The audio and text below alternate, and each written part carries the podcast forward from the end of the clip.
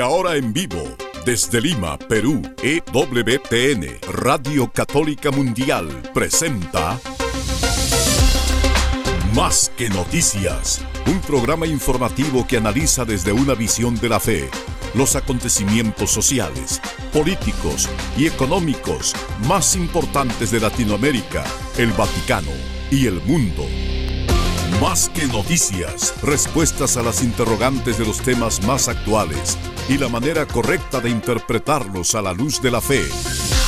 Vidas ejemplares, actualidad del Vaticano, defensa de la vida, apologética, doctrina social de la Iglesia, devociones y mucho más. Esto es Más que Noticias. Comenzamos el programa.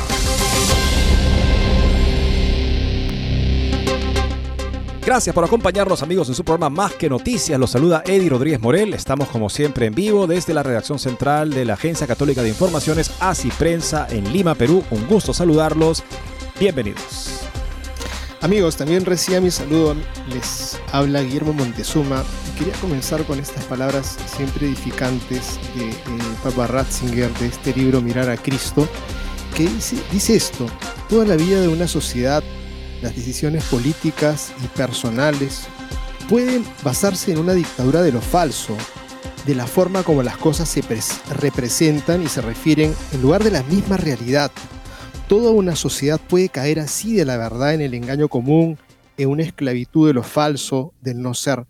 Y más adelante, unas líneas posteriores dice esto, la falta del temor de Dios es el principio de toda locura donde no reina el temor de Dios que tiene su lugar exacto en el interior de su amor, el hombre pierde su propia medida, el miedo de los hombres asume el dominio sobre él, llega a la idolatría de la apariencia y queda abierta la puerta a todo tipo de estupidez.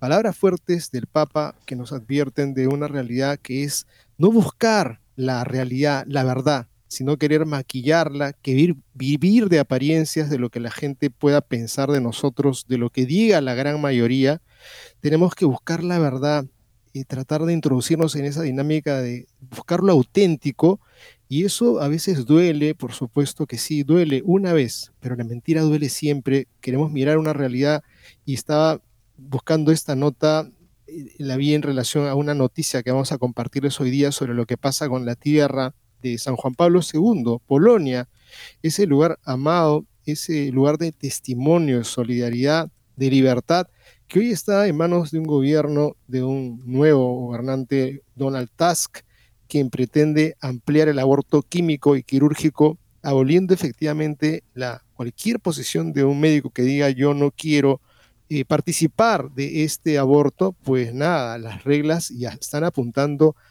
que sean más drásticas y además eh, hay ahora un levantamiento de parte de partidos de centro y también de la iglesia que se revela contra estas leyes abortistas de Donald Tusk.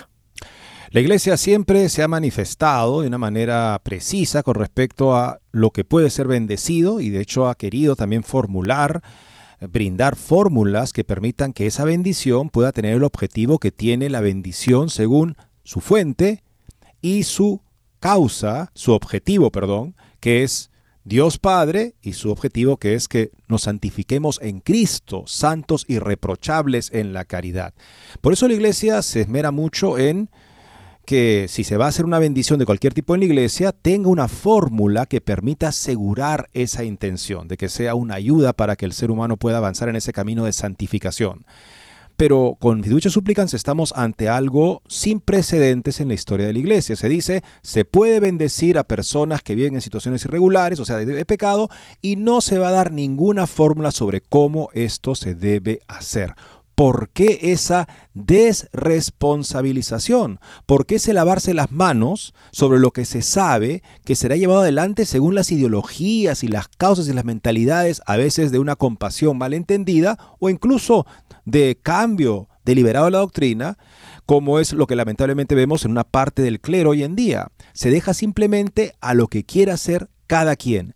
El magisterio entonces no responde a su altísima responsabilidad y deja a los sacerdotes en manos de su conciencia, de modo que algunos también podrán luego tal vez incluso preocuparse por el hecho de si con esa bendición que ellos decidieron sobre, sobre el terreno, en efecto no han inducido a las personas hacia el mal. Vamos a tener un pequeño resumen de este interesante artículo que hasta ahora es seguramente de lo más razonado que se ha presentado con respecto a por qué la preocupación con respecto a fiducia súplicas es un hecho prácticamente universal en la Iglesia. Y en el mismo marco, amigos, tenemos una entrevista con el periódico italiano La Stampa y con respecto a las críticas al documento del Papa, ha observado que los que protestan con vehemencia pertenecen a pequeños grupos ideológicos. Mientras tanto, define un caso especial, el de los africanos, que en realidad no son tan pequeños, ¿no? Y en cuanto a lo que ocurre en el planeta, pues no hay mucho que decir de pequeños y gente pequeña es cierto que está también diciendo qué pasa con estas reglas que están introduciendo, pues el de los africanos dice que es para ellos la homosexualidad algo feo y desde el punto de vista cultural no lo toleran, o sea que para ellos se hace una excepción y para el resto, pues la perspectiva que tiene el Papa es que son pequeños grupos ideológicos.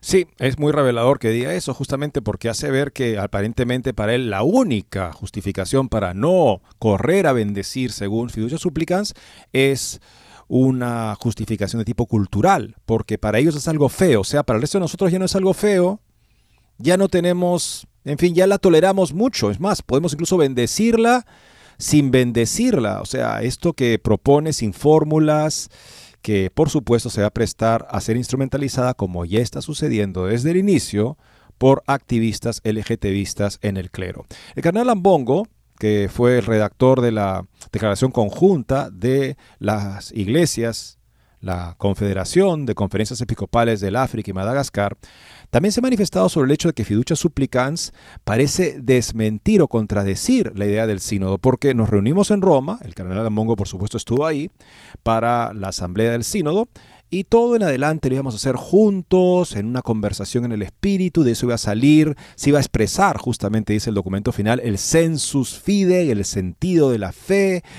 de la, del pueblo de Dios. Bueno, en ese sentido de la fe, obviamente no salió de eso fiducia supplicans. Salió posterior, dos meses después, sin ninguna consulta como la que la sinodalidad parece requerir. El cardenal, por lo tanto, dice, bueno, si vamos a hacer las cosas como fiducia supplicans, entonces, al parecer, la sinodalidad no es el modo de ser iglesia que el Papa tanto nos exhorta a abrazar. Amigos, y efectivamente esta Alemania pues celebraba fiducia supplicans y también no solamente ellos, sino también muchas personas dentro de la iglesia que dicen ya es el momento de que se ponga fin al celibato.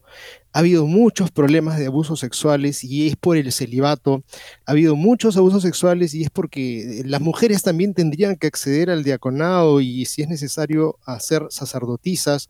Y la iglesia tiene que ponerse al día, no puede estar viviendo de estos tradicionalismos ideológicos y es necesario que, actualicemos la iglesia como en otros lugares se ha actualizado, hay de todo dentro del clero, de la jerarquía y por supuesto el celibato pasa a un segundo plano. Pues fíjense ustedes que esta propuesta eh, ya se vive en otras comunidades religiosas, pero algo que nos ha sorprendido es que ahora tenemos información de lo que ha ocurrido con miles de menores que han sufrido abusos sexuales entre quienes, entre los luteranos alemanes. O sea que la fórmula no les ha funcionado. La pregunta es, ¿por qué tendría que funcionar dentro de la Iglesia Católica? Vamos a compartirles esta nota de Info Católica. Con estimados regresamos después de una muy breve pausa. No se muevan de EWTN, Radio Católica Mundial. Enseguida regresamos con Más que Noticias.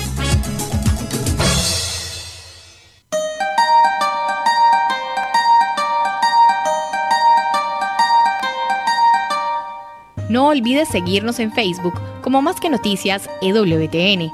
Allí podrás encontrar las noticias que tratamos día a día en el programa. Además, pueden escribirnos con sus comentarios o sugerencias.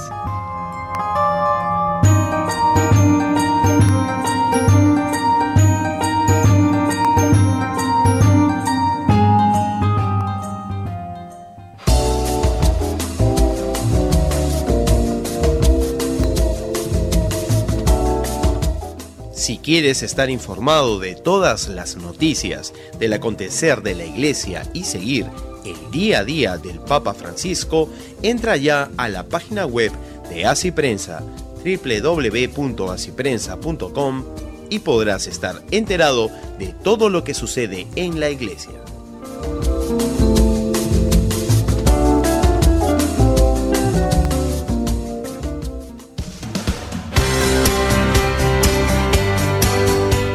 Ya regresamos en EWTN, Radio Católica Mundial, con su programa Más que Noticias.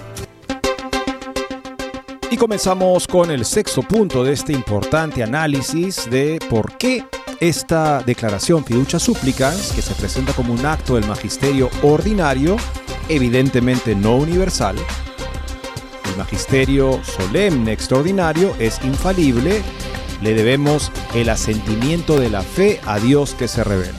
El magisterio ordinario solamente es infalible cuando es ordinario y universal. Fiducia súplicas no califica evidentemente como magisterio solemne ni como magisterio ordinario y universal porque es, según el mismo documento, una novedad que supuestamente ha madurado en el corazón y en la mente de algunos miembros del dicasterio de doctrina de la fe, porque sabemos que no fue eh, expuesto o propuesto a la consulta de todos los, los especialistas que justamente tienen como tarea evaluar si algo que va a decir el dicasterio para la doctrina de la fe no causa perplejidad o problemas y ha causado muchos problemas.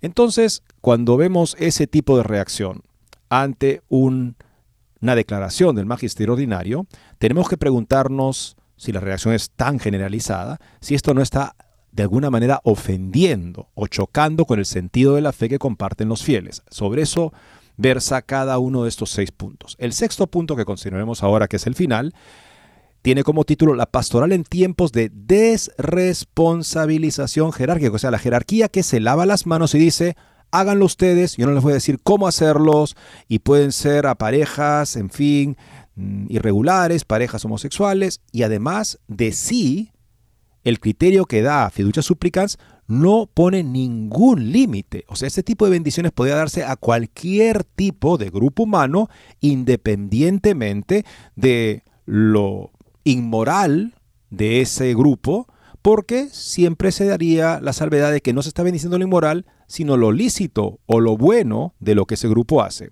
Empieza así este sexto punto. Dios es la fuente de toda bendición y el hombre solo puede bendecir en el nombre de Dios de manera ministerial, o sea, en persona de la iglesia, o sea, con la personalidad misma de Cristo que realiza sus actos de santificación a través de su iglesia. El poder de bendición concedido a Aarón y a sus hijos, luego a los apóstoles y a los ministros ordenados es por tanto una concesión acompañada de exigencia. Bendecir en el nombre de Dios solo lo que Dios puede bendecir. La historia de la iglesia está ahí para recordarnos que la usurpación por parte de los sacerdotes de su poder de bendición tiene como consecuencia desfigurar duraderamente el rostro de Dios ante los hombres. Esta gravedad obliga, por lo tanto, a ser prudentes en la pastoral de las bendiciones. Desde este punto de vista, la declaración fiducia supplicans ha puesto tanto al magisterio como a los pastores en una situación insostenible por tres motivos. Primero, al afirmar que las bendiciones de parejas irregulares y del mismo sexo son posibles siempre que no haya ritual ni liturgia, el documento promueve una pastoral a la vez que niega dar a los pastores indicaciones sobre las palabras y gestos propios para significar las gracias dispensadas por la Iglesia. El dicasterio también se ha negado explícitamente a regular los excesos o errores que inevitablemente surgirán especialmente en este campo tan delicado, en detrimento de los fieles a quienes se supone que estas bendiciones deben ayudar.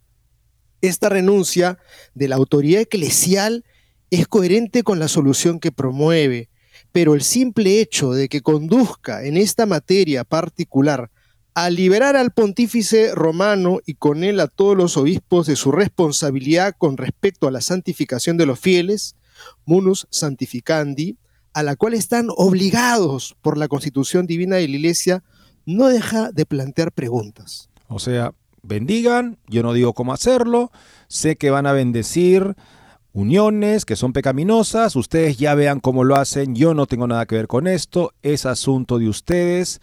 O sea, renuncia el magisterio con esta declaración a la altísima responsabilidad que tiene de cuidar su responsabilidad de santificar. Eso es lo que propone aquel autor. El margen de maniobra dado a los pastores no está en tela de juicio aquí, sino la instauración de una clandestinidad institucionalizada para una parte de la actividad eclesial. Es lo que hemos visto.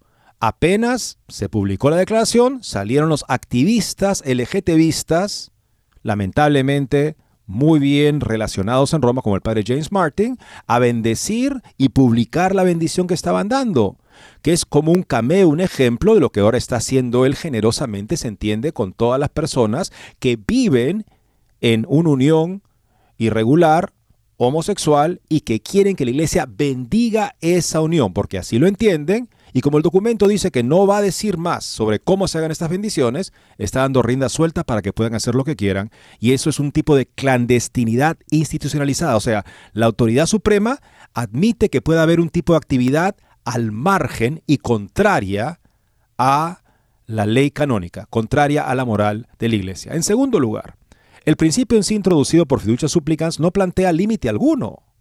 Si bien la declaración se refiere especialmente a parejas en situación irregular y parejas del mismo sexo, dejaremos a cada uno imaginar la variedad de situaciones que entran en este marco, desde las más escabrosas hasta las más objetivamente escandalosas, que aún podrán ser bendecidas, así como parejas de buena voluntad y personas heridas buscando sinceramente la ayuda divina.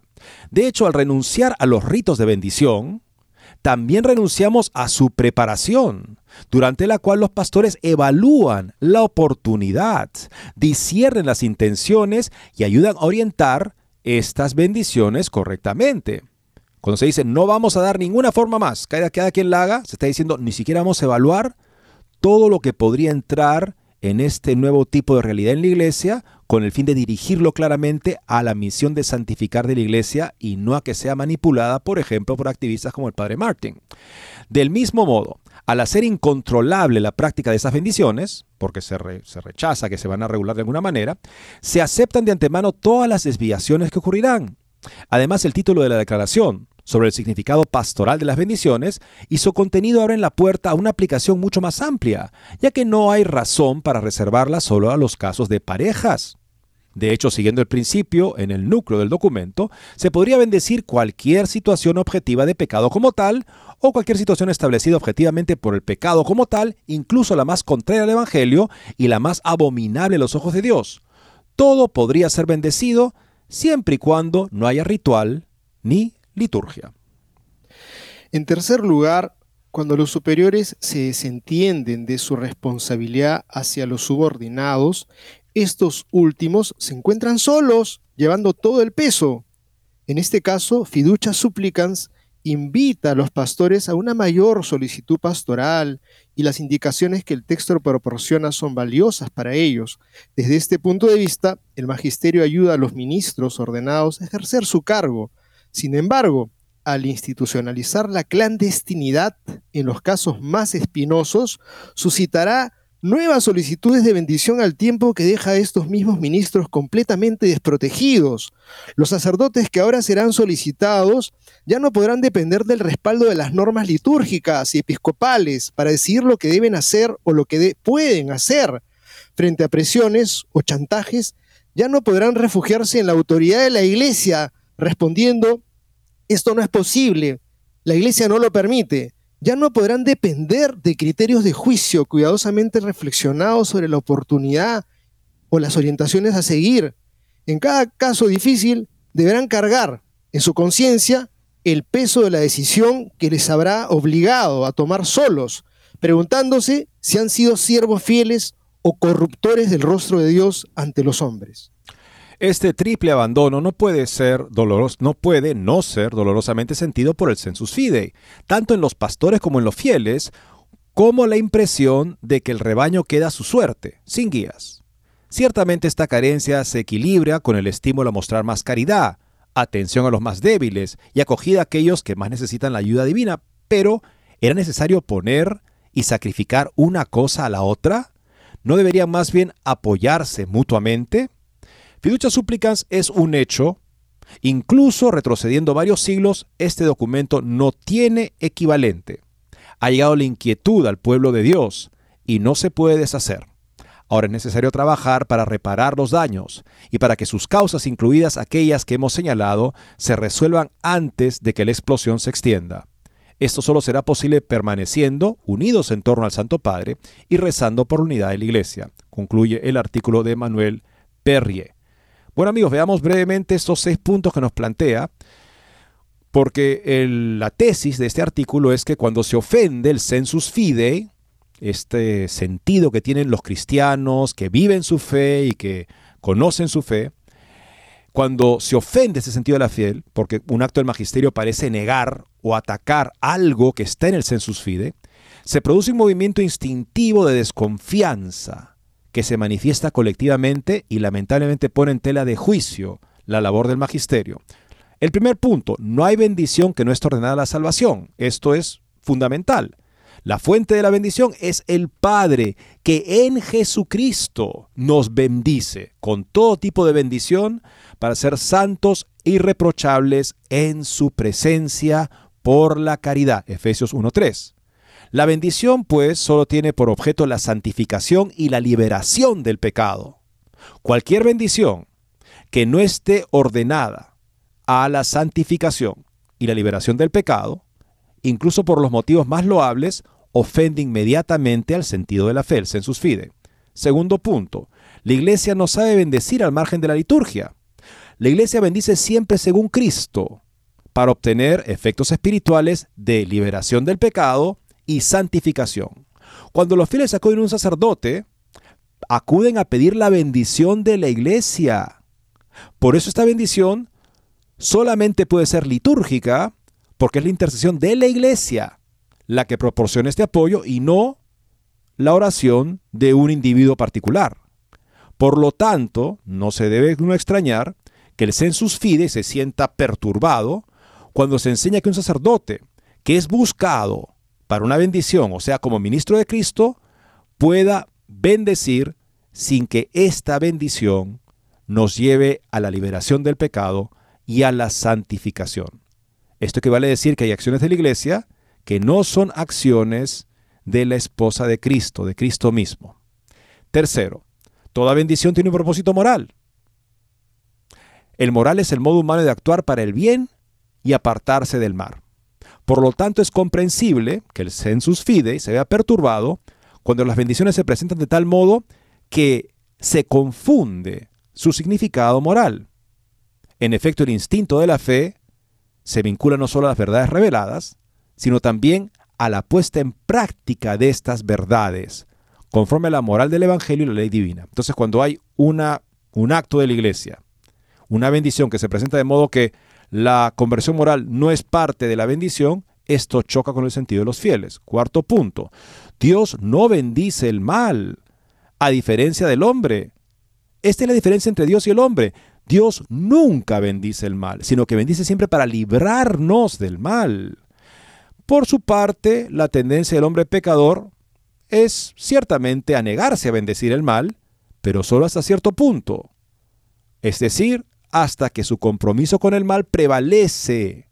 Llegado a este punto, prefiere comprometer o distorsionar la medida del bien y del mal para adaptarla a las circunstancias. Hace de su debilidad el criterio de verdad sobre el bien para sentirse justificado en otras palabras, la característica de las bendiciones humanas es que manipulan el termómetro moral para acomodar un desorden en relación con el verdadero bien. Los seres humanos bendecimos y decimos, eso es bueno. De repente inicialmente no, pero una vez que nos gana ya el mal o el pecado, lo que está contra la ley, decimos, bueno, es que el hombre es débil, o es que Dios es misericordioso, o es que el amor es amor, en fin. Hacemos eso los seres humanos, nos apartamos del bien y bendecimos lo que es malo. Dios jamás hace eso. Quinto, el magisterio, si se habla de innovación, como habla este documento, eso implica responsabilidad. El magisterio solemne, infalible, nadie lo puede cambiar y requiere que el hombre se entregue a Dios con el obsequio de la fe, con un asentimiento de fe. El magisterio ordinario, por ejemplo, fiducia supplicans, no es infalible a menos que sea ordinario y universal, o sea, que haya sido una enseñanza constante de la iglesia siempre. y lo que dice justamente, ¿cuál es la novedad acá en fiducia supplicans? Es que es posible, esto es una cita de fiducia supplicans, bendecir a parejas en situación irregular y a parejas del mismo sexo, pero sin fijar ningún ritual, ninguna fórmula. Eh, bueno, justamente aquí hay un tipo de incoherencia que perturba el sensus fide, porque introduce incertidumbre sobre las verdades enseñadas definitivamente por el magisterio ordinario, porque si el magisterio ordinario enseña, como enseña por enseñar constante y universalmente cosas, de repente sale esto, entonces dice, bueno, parece que nada es cierto entonces, porque si esto está mal, entonces lo demás también estará mal. ¿sí? Como, que, como que pone una, una sombra por encima de otras enseñanzas del magisterio que no tendríamos por qué dudar porque son constantes, empezamos a pensar que porque el fiducia supplicans parece estar equivocada, lo demás también podría estar equivocado.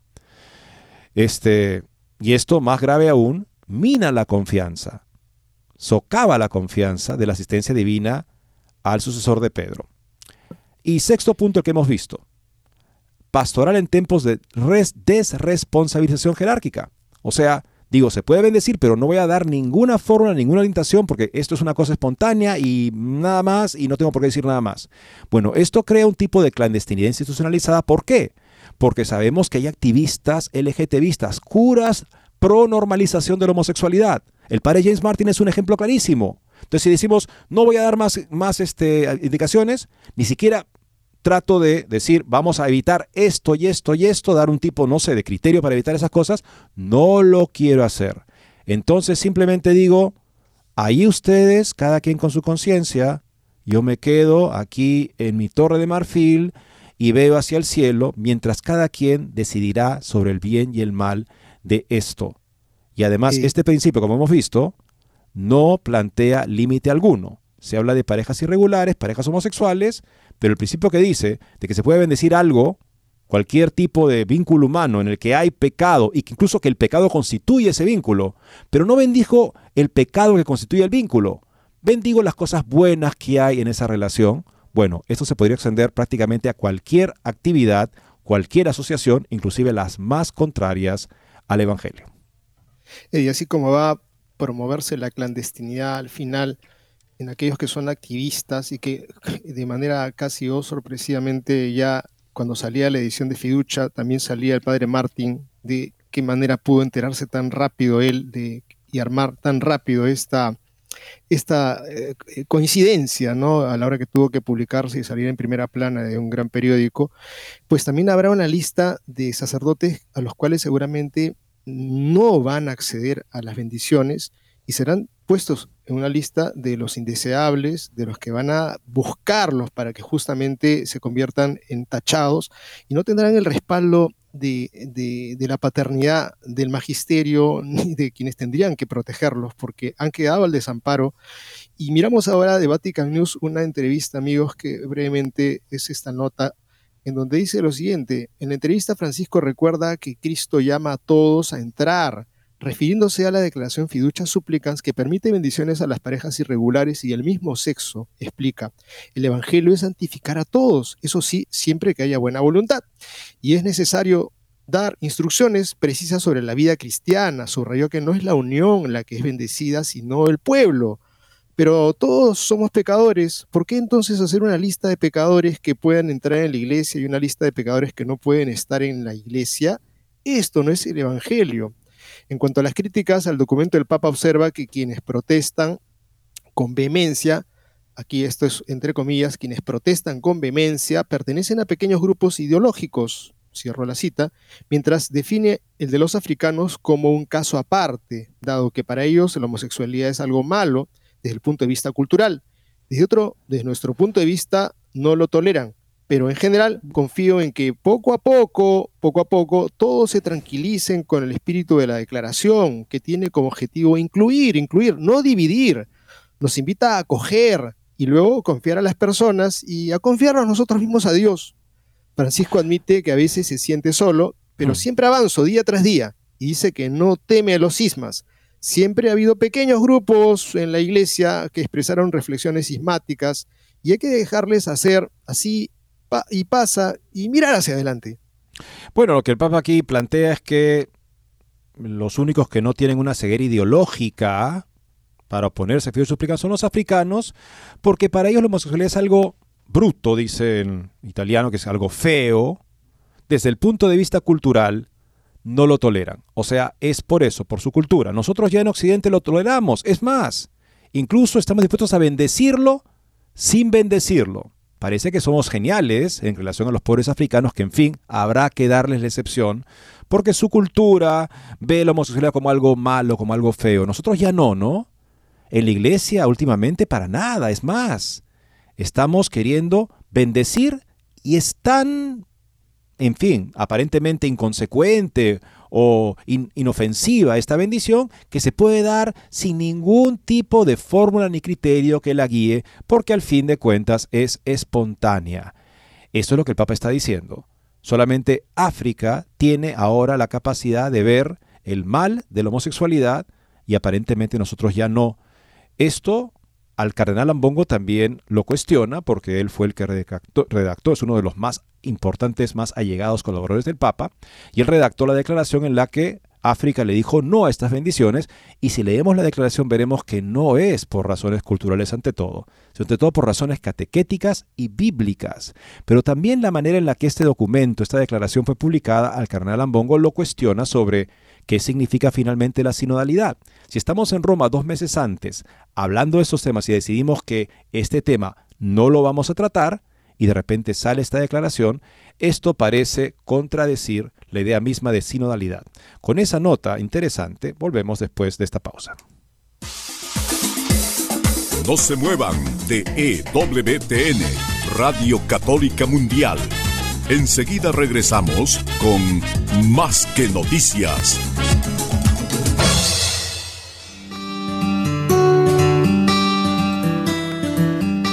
En la página web de EWTN podrás encontrar los programas de EWTN Radio y Televisión. Solo tienes que descargar los podcasts y así encontrarás tus programas preferidos. Recuerda en www.ewtn.com.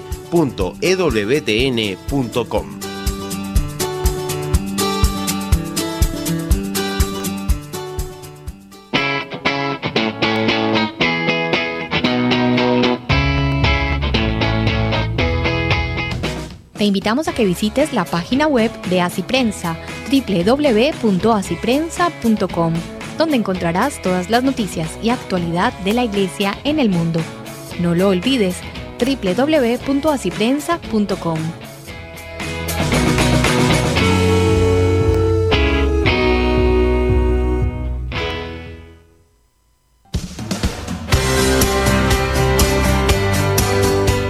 Ya regresamos en EWTN, Radio Católica Mundial, con su programa Más que Noticias. Para comunicarse en vivo con Más que Noticias, nos pueden llamar desde Estados Unidos al teléfono gratuito 1-866-398-6377 y desde cualquier parte del mundo al 205-271-2976. El cardenal congoleño Fridolin Ambongo, arzobispo de Kinshasa, cabeza visible de la oposición del continente africano a Fiducia Supplicans, ha asegurado que la publicación de dicho texto se ha producido entre las dos sesiones del sínodo sobre la sinodalidad. La anterior fue octubre pasado y esta en octubre de este año será la conclusiva, lo que ha creado la idea errónea de que el documento es fruto de las discusiones sinodales. El canal ha constatado que Fiducia Súplicas no solo es un texto que, tal y como señalaron los obispos africanos, rompe con la doctrina y la moral de la Iglesia y ha producido una reacción airada entre los fieles católicos del continente, sino que parece poner en tela de juicio o desacredita la idea de que la Iglesia está en una nueva fase de sinodalidad en la que todos son escuchados y no se toman decisiones sin consultar. Dijo literalmente ante una entrevista con Crux. El momento en que se publicó este documento fue perjudicial para el proceso sinodal. Y añadió, desacreditó al sínodo y la misma idea de sinodalidad. un comentario del cardenal Ambongo. Y miramos ahora qué pasa en Alemania, pues Betzing sin nuevos sacerdotes, el sinodal el camino sinodal, presenta el proyecto de ley Nadie será ordenado pasa factura, en la más bien, pasa factura. Nadie será ordenado en la diócesis dirigida por el ultra jefe sinodal de los obispos alemanes y el resto de Alemania tampoco es que esté yéndole muy bien. La nota pues dice así, que las vocaciones estén disminuyendo no es nada nuevo, pero este año en la diócesis de Alemania de Limburgo ni siquiera habrá ordenación de nuevos sacerdotes, por primera vez en dos siglos, en toda la historia de la diócesis fundada en 1821, y no porque haya sido suspendida temporalmente por la Santa Sede, como ocurrió el año pasado en Francia, en Frejus-Toulon, entonces dirigida por Monseñor Dominique Rey. En Limburgo simplemente no hay nadie a quien encargar. Al frente de la diócesis está Monseñor George Petzing, que para los lectores de, bueno, nuestros que siguen este programa, no necesita presentación. Solo añadiremos que siendo presidente de la Conferencia Episcopal Alemana y defensor del camino sinodal, el fracaso adquiere una importancia que va más allá de la diócesis de Limburgo. Thomas Colsey, en el Catholic Herald, recoge también la preocupación del prelado junto con la noticia, citando una entrevista del pasado mes de septiembre en Die Zeit. Lo que me preocupa es que casi nadie quiere ser sacerdote, porque no hay iglesia católica sin sacerdotes, comentó en esa ocasión Monseñor Betzing. Es extraño que quiera, que nadie quiera ir a una diócesis a la altura de los tiempos, dice él, al menos según la mentalidad que él representa, como con un obispo como Betzing, tan inclusivo como para aplicar directrices obligatorias muy apreciadas para la comunidad LGBT, incluso dispuesto a revocar el catecismo. ¿Por qué si aquí la iglesia está como debería ser hoy en día? Que deja la, moral de un lado para que venga la gente y la gente se va, cientos de miles cada año en Alemania, y no viene nadie a querer ordenarse, se pregunta Betzing. Si la cura es la sinodal que hace estragos en toda Alemania, o sea que la cura que tiene que necesitar la iglesia es la sinodalidad, está haciendo estragos en Alemania, parece que tampoco está dando frutos en otros lugares, a juzgar por el descenso histórico general de las ordenaciones teutónicas. En 2021, 62 hombres fueron ordenados sacerdotes, 48 como sacerdotes diocesanos y 14 de órdenes religiosas. En el 2022 hubo 45 pedidos, 33 como sacerdotes diocesanos y 12 en órdenes religiosas. Además de las cifras en sí, la tendencia también se desploma de un año para otro, de 62 a 45 y mucho menos en las órdenes religiosas en todo el país. Mirando otra importante realidad frente alemana, en frente del sínodo general, el cardenal Reinhard Marx que fue el anterior a Betzing en el tema de la presidencia de la Conferencia de Obispos Alemanes, pues a su vez abanderado de las reivindicaciones progresistas, recuerden ustedes eh, Reinhard Marx, ordenó en 2023 a tres sacerdotes para la arquidiócesis de Múnich y Freising, ninguno el año anterior, cinco en el 2021 y dos en el 2020. En comparación, el invierno demográfico del clero milanés parece casi una primavera con 15 sacerdotes ordenados en el 2023 y 22 el año anterior, un total de unos 300. O sea, aquí está comparando la diócesis de Milán, que ha sido históricamente la diócesis con más vocaciones en Italia, que tiene este tipo de ordenaciones, 15, 22, pero ya quisieran Betzing o, o Marx tener al menos ese tipo de números, que son números de crisis, para la diócesis más grande de Italia. Para establecer un paralelo entre Alemania y una nación vecina a la que de todos modos no le va muy bien, la vecina Francia, en la vecina Francia tuvimos 88 ordenaciones en 2023 y 122 el año anterior cifras muy por encima de las alemanas, a pesar de registrar también un claro descenso a nivel diocesano, mientras que en las comunidades, congregaciones y sociedades de vida apostólica se mantienen estables. Pero los obispos franceses parecen al menos conscientes del vínculo entre crisis de vocaciones y crisis de fe, invitando a familias, parroquias y movimientos a redescubrir y transmitir la belleza y la alegría de estas vocaciones al sacerdocio y a la vida religiosa al servicio de la vocación bautismal de cada uno. En Alemania, además del número de sacerdotes, también está disminuyendo el número de fieles, como indican quienes han decidido no pagar el impuesto, eh, digamos, por la confesión religiosa, que sostiene a cada iglesia o comunidad religiosa. En 2022 habrá, según datos de la Conferencia Episcopal Alemana, hubo en 2022 más de 500.000 católicos que decidieron no pagar el impuesto y por lo tanto quedaron oficialmente excomulgados, como si hubieran dejado la iglesia. Datos que no dejan escapatoria, escribió aquí Luciela Scrosati, relatando entonces la cura peor que la enfermedad, propuesta por la intelectualidad sinodal alemana, por la doctora Irme Stetterkar, presidenta del Comité Central de Laicos Alemanes, al, al mismo director, George Petzing, quien declaró, Hemos planteado importantes cuestiones y avances en el camino sinodal. En su mayoría hemos encontrado respuestas y queremos promover el cambio. Estoy comprometido con esto y asumo con gusto esta responsabilidad para la diócesis de Limburgo. En definitiva, no hay vuelta atrás del camino sinodal alemán. Y sin embargo, los números no cuadran si tanta ansiedad por parecer abiertos, modernos e inclusivos no frena el colapso de las vocaciones y la fuga de fieles pero ¿cómo podría decirse poniéndose en el lugar de Betzing tanto trabajo para nada? Años y años de sínodo permanente para crear una religión complaciente, carreras frenéticas para perseguir las banderas más de moda y todavía no es suficiente, no es suficiente, de hecho no es necesario y los resultados son visibles. Amigos, qué desgracia la situación de los alemanes. Definitivamente una pena cuando faltan los sacerdotes, porque son los que nos dan la gracia y los medios para alcanzar la santificación, el crecimiento de nuestra salvación. Pero me pregunto, Eddie, también y pensando, para tener sacerdotes como Betzing, como Marx, como todos estos, estos obispos y sacerdotes que dicen mañana la homosexualidad ya no será ningún pecado y, viva la, vive el amor. Creo que para tener ese tipo de personas es mejor no tener sacerdotes porque ellos han destruido la iglesia. Y además saben los que tienen vocación que si entran a un seminario con un obispo así, van a ser perseguidos y los van a expulsar.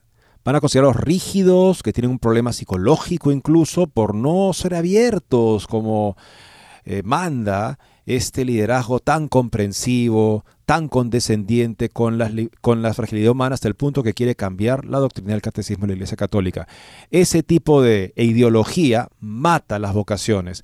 La vocación tiene que poder ver el ejemplo de la vocación viva, Jesucristo, en la vida de un sacerdote entregado verdaderamente a Él, por supuesto, como Cristo lo manda, entregado en la profesión, en el amor del Evangelio, en la plenitud de la verdad, hecha vida y desde esa plenitud, ese testimonio, compartida con los demás. Y si el camino sinodal alemán tiene algún modelo para seguir avanzando por este camino hacia la nada, es la Iglesia Evangélica Luterana. Pues recientemente ha habido un informe que debería hacerlos también recapacitar por, ese, por esa misma razón. Miles de menores sufrieron abusos entre los luteranos alemanes. El fin del celibato y las sacerdotisas no son la solución. Una nota de Info Católica. Un equipo independiente de investigadores ha presentado en Hannover los resultados del primer estudio sobre violencia sexual contra menores en la Iglesia Evangélica en Alemania, luteranos. Los números son mucho más altos de lo esperado. Estos resultados sirven para desmontar las tesis de los partidarios del camino sinodal alemán. Según el primer estudio a nivel nacional sobre violencia sexual contra menores en la Iglesia Evangélica Alemana y los servicios de diaconía asociados a ella, la EKD, se estima que 9.355 niños y adolescentes han sido víctimas de abuso sexual en Alemania desde el 1946. El número de acusados es de 3.497 alrededor de un tercio de ellos son personas del clero, es decir, pastores y pastoras o vicarios. Los acusados son hombres casi exclusivamente al 99,6%, unas tres cuartas partes de ellos son casados en el momento de cometer el delito, el primer delito. La edad promedio de los acusados era de 36 años en el momento del delito. De las víctimas, aproximadamente el 64,7% eran hombres y el 35,3% eran mujeres. Los expertos explican en el extenso estudio que el número oficialmente informado en la Iglesia Luterana Alemana es de 1.259 acusados, 511 de ellos personas del clero y 2.174 afectados. Pero estas cifras deben considerarse con la reserva de que de ninguna manera reflejan la totalidad de los abusos en las iglesias regionales y en la obra diaconal. Por este motivo y por falta de expedientes disponibles, han realizado una proyección basada en datos extensos de solo una iglesia regional y de experiencias de otras investigaciones, y ha dado como resultado una estimación total de 3.497 acusados, 1.402 de ellos personas del clero y 9.355 afectados. La falta de acceso a todos los expedientes por parte de las iglesias regionales fue atribuida por la obispo Kirsten Fers a la falta de personal. Simplemente no fue posible revisar todos los expedientes de personal, por lo tanto 19 iglesias regionales solo revisaron sus expedientes disciplinarios, es decir, expedientes sobre empleados que se habían destacado de alguna manera, lo que limita el número. Solo una pequeña iglesia regional cuyo nombre no fue mencionada también revisó sus expedientes de personal, lo que da como resultado un número de casos significativamente mayor. En cuanto a la gravedad del delito, hay una amplia gama, pero la mayoría de los casos involucran hechos en los que hubo contacto corporal con las víctimas. Los científicos señalan que el estudio solo muestra la punta de la punta del iceberg de lo sucedido en la iglesia luterana alemana en esas décadas. Se analizaron alrededor de 4.300 expedientes disciplinarios, 780 expedientes de personal y aproximadamente 1.320 documentos adicionales. Por comparación, puede decirse que el estudio de la Conferencia Episcopal Alemana Católica del 2018 se revisaron alrededor de 38.000 expedientes de personal. En la conferencia de prensa, la presidenta interina del Consejo de la Iglesia Luterana Alemana, la obispo Kirsten Fers, dijo que esperaba mucho de la investigación, pero que la imagen general la había conmovido. El estudio muestra claramente con qué violencia pérfida y brutal se ha cometido una inmensa injusticia a adultos, adolescentes e incluso niños, con graves lesiones físicas y mentales y en algunos casos consecuencias de por vida. En las comunidades eclesiásticas y en las instituciones diaconales, luteranas, hubo indiferencia, según el obispo. La iglesia y la diaconía han fallado gravemente y no han sido justas con las víctimas, dijo la líder de los luteranos alemanes. Es evidente que tenemos estructuras protectoras para los agresores. Este estudio tiene también consecuencias en el ámbito nuestro, el católico. Todos aquellos que sostienen que es necesario reformar la iglesia con base en los abusos sexuales cometidos por el clero masculino y célibe, quedan en evidencia dado que el clero luterano está en su práctica totalidad formado por personas casadas. En relación con la autoridad de los obispos y el tratamiento de los abusos, no ha habido diferencias entre católicos y luteranos lo que demuestra que el problema no está en la autoridad conferida a los obispos, sino en la forma de ejercerla. El camino sinodal alemán pierde, por tanto, la principal excusa para ser celebrado y seguir adelante. Los argumentos sobre la jerarquía, el celibato sacerdotal o la ausencia de sacerdotisas en la Iglesia Católica como causa de los abusos no se sostienen, pese a que numerosos prelados y demás participantes en el camino sinodal alemán siguen empecinados y anclados en ellos. Es justamente lo que han dicho, ¿no? Por el hecho de los abusos sexuales tenemos que cambiar, repensar la doctrina moral, bendecir parejas homosexuales, proceder con la ordenación de mujeres, con el clero casado y así lo superaremos. Bueno, ¿qué nos están diciendo? Tenemos que convertirnos institucionalmente y pastoralmente en la iglesia luterana alemana. Y ahí están los resultados. Esa no es la solución. La solución es ser fieles al Evangelio y ordenar hombres que sean capaces de vivir ese Evangelio como para comunicarlo a los demás.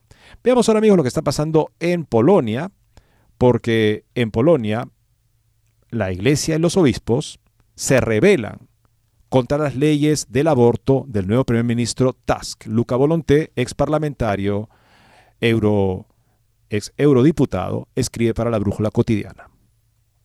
El gobierno de Tusk pretende ampliar el aborto químico y quirúrgico aboliendo efectivamente la objeción de conciencia. Los partidos centristas y la Iglesia se levantan. La erradicación sistemática de los valores cristianos y de las libertades inalienables en Varsovia avanza a toda velocidad en estos días en los que comienza la liquidación de la agencia de prensa polaca a instancias del gobierno de centro izquierda liderado por Donald Tusk. Sin embargo, la Iglesia Católica ha vuelto a salir al terreno de juego unida y decidida para expresar su juicio claro y firme contra los intentos y propuestas del Ejecutivo proeuropeo de querer liberalizar a todo costo y de un solo golpe, ni una palabra más se diga, no solo el potencial abortivo día después, la píldora el día después, pero también está el aborto hasta la semana 12 y más allá. Recordamos que pocos días después de la toma de posesión del nuevo gobierno, el 14 de diciembre pasado, la ministra de Igualdad y representante de la izquierda extremista de Lewica, Katriska Kutula, se había comprometido a introducir lo antes posible todas las medidas que permitieran a las mujeres el derecho a matar al niño concebido en el propio vientre según el principio incivilizado de la autonomía y la libertad de decisión personal. También a cumplir con la decisión del Tribunal Europeo de Derechos Humanos que falló en contra de la prohibición constitucional polaca con respecto al aborto por razones eugenésicas. El pasado 24 de enero, el gobierno aprobó el proyecto de ley para liberalizar el acceso a la anticoncepción de emergencia, una modificación de la ley farmacéutica que pretende hacer que la píldora el día después, en particular la marca Eyawan, esté disponible sin receta médica para las niñas de 15 años y por demás. El mismo día, el grupo parlamentario de la coalición cívica, CAO, asociada al Partido Popular Europeo del primer ministro Donald Tusk, había ido más allá al querer demostrar un europeísmo relativista incomprendido presentado al Parlamento polaco un proyecto de ley que introduciera el aborto a petición sin condiciones particulares hasta la semana 12 del embarazo o sea, por cualquier razón que uno pueda querer el aborto. Por supuesto, si se aprueba, la legislación no solo revertiría la prohibición casi total del aborto introducida bajo el anterior gobierno de Ley y Justicia, sino que crearía una ley de aborto aún más liberal que la que existía anteriormente. De hecho, el aborto estaría permitido incluso después de la semana 12 si el embarazo pone en riesgo la vida o salud de la persona, incluida la salud mental existe sospecha fundada de que el embarazo es consecuencia de un delito o si al feto se le diagnostican defectos de nacimiento. El plazo permitido para la rescisión varía según las circunstancias. El aborto podría realizarse quirúrgicamente o farmacológicamente, píldoras abortivas, y en ambos casos los servicios se proporcionarían de forma gratuita a cualquier persona con derecho a asistencia sanitaria y se financiarían con dinero público. La propuesta también prevé la limitación de facto de la objeción de conciencia, según la cual todos los trabajadores sanitarios que reciben financiación pública para la atención de mujeres embarazadas están obligados a ofrecer abortos si un solo médico invoca la cláusula de conciencia, afirmó. El jefe del departamento del hospital habrá que indicar otro médico que pueda practicarlo, como era de esperarse. No faltaron los elogios por parte de la prensa internacional. Las críticas también dentro de la coalición entre los partidos mayoritarios son fuertes y como no hay acuerdo sobre este tema en el programa de gobierno, no será nada fácil para Tusk y sus fieles aliados de la izquierda poder aprobar en el Parlamento un texto tan radicalmente favorable al aborto. De hecho, el bloque centrista de la tercera vía es el más conservador de los partidos dentro de la coalición y uno de sus líderes y ahora presidente del Parlamento, Simón Oloina, ya se ha expresado a favor de un referéndum sobre el tema, ciertamente no a favor de la propuesta de Tusk. Junto con la tercera vía, el Partido Popular Polaco también está en contra de la liberalización de las leyes sobre el aborto. Si mantiene su posición de coherencia, terza vía con sus 65 parlamentarios en el SEM, la Cámara, y dos en el Senado, junto con el popular PSI polaco con sus 28 miembros en el SEM y cuatro en el Senado, podrán bloquear cualquier maniobra de Tusk y la izquierda en estos temas. La Iglesia Católica no ocultó, de hecho, criticó duramente las siniestras medidas del nuevo Ejecutivo para liberalizar la ley sobre el aborto y restablecer acceso a la píldora del día después sin receta. Monseñor Leszek Jesiak, portavoz de la Conferencia Episcopal Polaca, afirmó en los últimos días que tales políticas traerán la muerte, mientras que el presidente de los obispos católicos polacos, arzobispo Stanislav Gadecki, advirtió que nunca debemos respetar leyes que permitan el asesinato directo de seres humanos inocentes. Nunca habrá ningún apoyo de la Iglesia para estas acciones, continuó. El aborto es un grave delito contra la vida humana y la vida humana no es un asunto privado. Una persona no tiene derecho a decir la vida o la muerte de otra. Quitarle la vida a alguien nunca puede llamarse progreso o modernidad. Ni siquiera si quienes promueven estas leyes son los progresistas socialistas, la izquierda ideológica o pseudopopular que busca venganza y despecho político pueril y violento. Qué bien por la iglesia en Polonia, qué bien por los que defienden la vida. Esperemos que sean coherentes y consecuentes en este momento en el que todo está en juego para los seres humanos por nacer que serían víctimas de, esta, de este genocidio legalizado. Bien amigos, muchas gracias por estar con nosotros. Dios mediante, mañana nos volveremos a encontrar.